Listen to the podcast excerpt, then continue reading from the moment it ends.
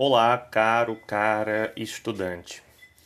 A gente começa agora né, a discussão dos nossos textos e dos debates que vamos fazer na disciplina de ensino de História 1, 2020.6, né, na Universidade Federal do Rio Grande do Norte. Quem fala aqui é o professor Paulo, professor de ensino de História 1 e gostaria de propor né, nesse podcast algumas questões para que a gente pense a partir do texto do Eucídio Pimenta Arruda, né, professor da Universidade Federal de Minas Gerais. Né. O professor Eucídio, ele tem uma, é, esse texto que talvez tenha sido, talvez, o primeiro artigo acadêmico publicado no âmbito da pandemia do coronavírus e tratando especificamente da relação da pandemia com a educação. Né? Está em pauta, portanto, a discussão do texto Educação Remota Emergencial, elementos para políticas públicas na educação brasileira em tempos de Covid-19. Né? Foi publicado na revista de educação, na revista em rede, revista de educação à distância. Bom, é, algumas questões, né? Saltam aos olhos nesse texto. Primeiro, ele tem um caráter muito descritivo, no sentido de que ele nos traz um panorama, digamos assim, de uma situação pandêmica desde o momento né, da eclosão na China em dezembro de 2019, inclusive chegando né, às implicações disso no Brasil no mês de março deste ano 2020. Ao longo do texto, né, nós vamos nos deparar com notícias que é, talvez a gente vá se lembrando que foram notícias que aqui e acolá a gente começava a ouvir, mas não fazia muita ideia do que era, até que a pandemia se instala né, em solo brasileiro, até que o coronavírus chega né, no Brasil. Então, é, é, o, o texto ele tem uma linguagem muito. É, direta, objetiva e clara. Né? Nós temos um autor que se preocupa em ser o mais didático possível e que faz um recorte muito especial, né? Porque no âmbito da pandemia, no âmbito da, dos vários temas que atravessam a pandemia, ele recorta a educação. E é por isso que esse texto nos chega em boa hora, né? Nós estamos é, retomando as aulas, né, no formato remoto, causado pela pandemia, e o que significa pensar o nosso papel hoje de estudante no ensino superior, de professor no ensino superior, de professorandos, né?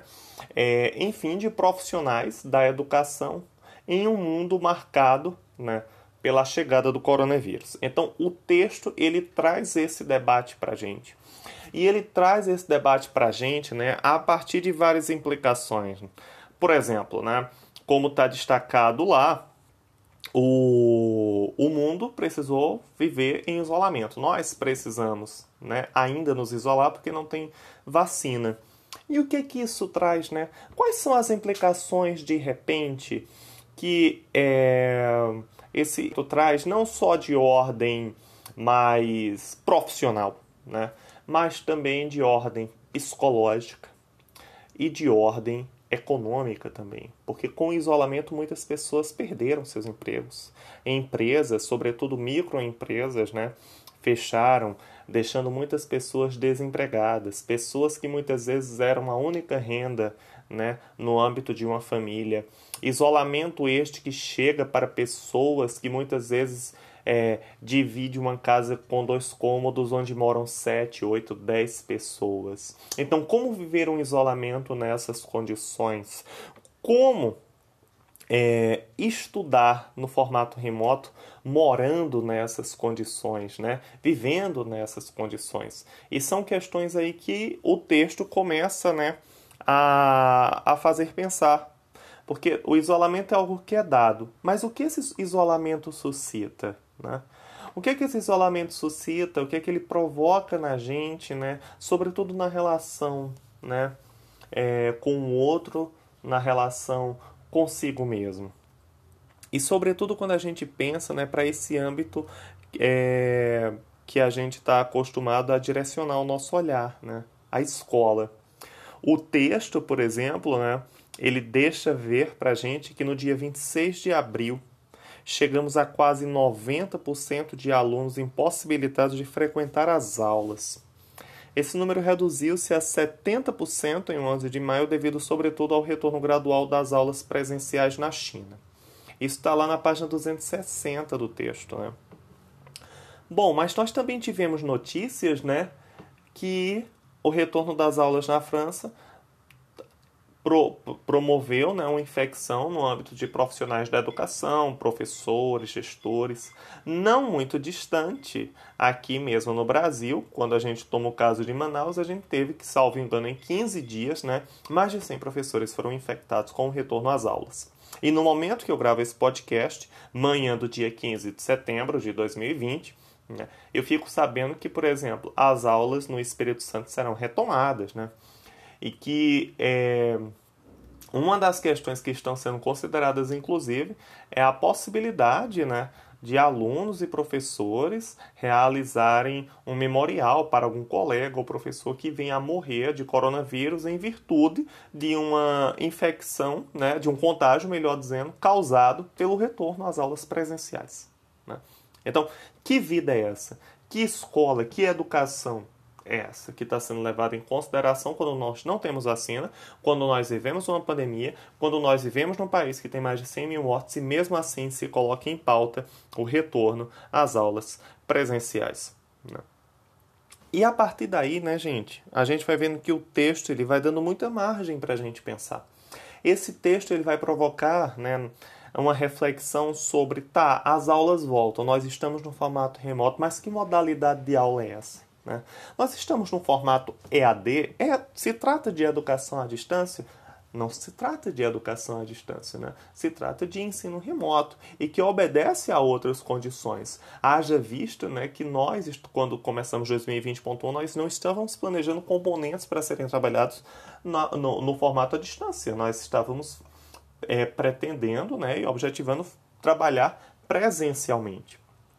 Então, é, que ensino é esse mediado pelas tecnologias, né? E quando a gente pensa nesse ensino mediado para as tecnologias aqui no espaço, né, do qual falamos na universidade, a gente não pode perder de vista a educação básica, né? Que ensino é esse aí na educação básica mediado pela tecnologia, né? Hoje nós temos vários alunos, né, em é, fazendo atividades no, no, no formato, é, no formato remoto, no, no modo assíncrono alguns professores que estão dando aula, sobretudo em escolas estaduais, né, no formato síncrono, uma hora por semana, quando a gente pensa em, em séries de Fundamental 2 e ensino médio. E registros de que de 40 alunos de uma turma, 3 comparecem ao encontro síncrono. Então, a tecnologia resolve? A tecnologia, ela é o ensino em si ou ela é uma ferramenta? Né? Ou ela é uma possibilidade, ela é um recurso? Então vejam, né? É, a gente vive uma situação em que o acesso à internet, né, ele é algo que torna a situação menos pavorosa, mas ele não resolve a situação, sobretudo porque quem tem direito à internet, né? Os alunos das escolas privadas e das escolas públicas na mesma proporção, nós sabemos que não é assim os alunos né, da cidade, do mesmo modo que os alunos que estão em cidades do interior. Que conexão é essa? É uma família, por exemplo, que pode pagar uma Brisa Net, uma Claro em casa, né, uma Vivo em casa? Ou é uma família que está dividindo ali um chip 3G né, para três filhos, para quatro filhos e apenas um celular? Esse uso da internet acontece como? É a partir do celular? É a partir do computador? É a partir do tablet? Se é só a partir do celular, como responder às atividades? Certamente não é a mesma coisa que responder às atividades em um computador, não é verdade? Então, é, nós temos aí né, um, um, um cenário né, que irrompe que emerge a partir de março de 2020, quando a gente considera instituições particulares de ensino, né, do ensino superior, que já naquele momento já começaram a implantar esse formato remoto, né, mas que a gente também tem escolas estaduais, municipais que estão funcionando nesse formato remoto. Quais as implicações disso para a educação básica? Né? As escolas de educação infantil não estão funcionando, por exemplo. E isso vai dar uma margem de coisas para a gente pensar, não só no âmbito né, da nossa formação como profissionais, mas também desse ensino de história, porque nós veremos mais adiante que não se pode ensinar história se a gente não parte do nosso tempo presente. Não se pode ensinar história se a gente não parte do aqui, do agora, condições, das dúvidas, dos problemas do tempo de agora que chama, que evoca, que se reporta ao tempo de outrora. Existe uma conexão entre presente e passado que nos permite compreender.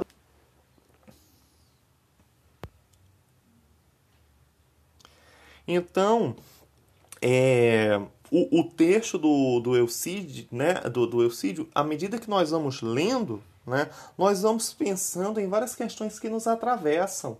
E eu acho que esse é um movimento interessante, que vocês tentem fazer conexões do texto com a realidade particular de vocês, com a realidade de Natal ou de outra cidade que vocês estejam, com a realidade do estado do Rio Grande do Norte, tá bom? Com relação, né, a isolamento, né, que algo que aparece muito no texto, pensar esse isolamento, pensar as consequências desse isolamento, né? Pensar que ensino é remoto é esse, para quem é esse ensino, qual o papel da internet nesse ensino, né? Se, se, se esse uso da internet é, ele é ele garante uma concentração de alunos duas, três, quatro horas de frente para um computador diariamente, né? E quando a gente pensa, sobretudo, em públicos de crianças e adolescentes que precisam tanto, e nós também precisamos dessa interação, nós precisamos conviver com outras pessoas, ora, essa interação não está acontecendo, essa interação está sendo mediada por uma tela. Que interação é essa? Né? E quando a gente reflete, por exemplo, é, pessoas, colegas que é, vivem situações né, de, de mal-estar é, psicológico, né? o que a pandemia aguça nesse sentido? Então, gente, é, eu acho que essas são questões, assim, para não me estender muito né, nesse podcast, inclusive até porque né, é, a ideia é muito mais que a gente lance aqui algumas possibilidades que vocês possam refletir né? É, leia um texto procurando fazer essas conexões e se perguntando assim: qual é a ligação desse texto com o meu ofício como pedagogo em formação? Qual é a, a, a relação desse texto né, com o componente de ensino de história? Por que será que esse texto está aqui e a gente não está aprendendo desde então? sobre como ensinar história para crianças, né? Como pensar, melhor dizendo, esse ensino de história para crianças. Então, né? Tentem passear um pouco a partir dessas reflexões. E uma vez que o podcast vai ser uma das ferramentas que a gente vai procurar fazer aqui, né, trilhar ao longo do nosso componente, né, eu queria deixar uma coisa para vocês pensarem, né? O que é ler? Tá? Porque como a gente não vai ter esse acompanhamento síncrono toda semana, né, do debate do texto, a reflexão demorada e vagarosa em cima de alguns argumentos e tudo mais, pensem, o que significa ler? Né? Ler é passear pelo mundo. É passear pelo mundo do autor, é passear pelo mundo do tema que aquele autor coloca em debate. Mas quando eu passeio pelo mundo, eu não passeio pelo mundo né, sem conhecer é, um pouco de mim mesmo. Ou seja, eu passeio pelo mundo a partir do meu corpo, a partir das minhas experiências, a partir de outras leituras. E isso vai permitir conexões. Isso vai permitir que eu né, faça relações. Então procurem pensar né, a leitura. Né, quando estiverem em contato com esses textos, né, se abram para o mundo, procurem fazer conexões, procurem fazer ligações com outros temas, com outros textos, apontar, né, e apontar é, que relações são essas entre esse texto e o mundo que eu vivo. Né? Como algumas questões tratadas nesse texto se refletem na minha experiência, se refletem no espaço onde eu estou inserido ou inserida. Façam desse texto um movimento de reflexão para a vida, sobretudo um texto que faz pensar uma situação mundial de pandemia num recorte que é o nosso aqui, a educação. Tá? Acredito que seja isso por agora. Vou terminando em 15 minutos de primeiro podcast e qualquer dúvida estamos lá no Google Sala de Aula. Um grande abraço a todos e a todas.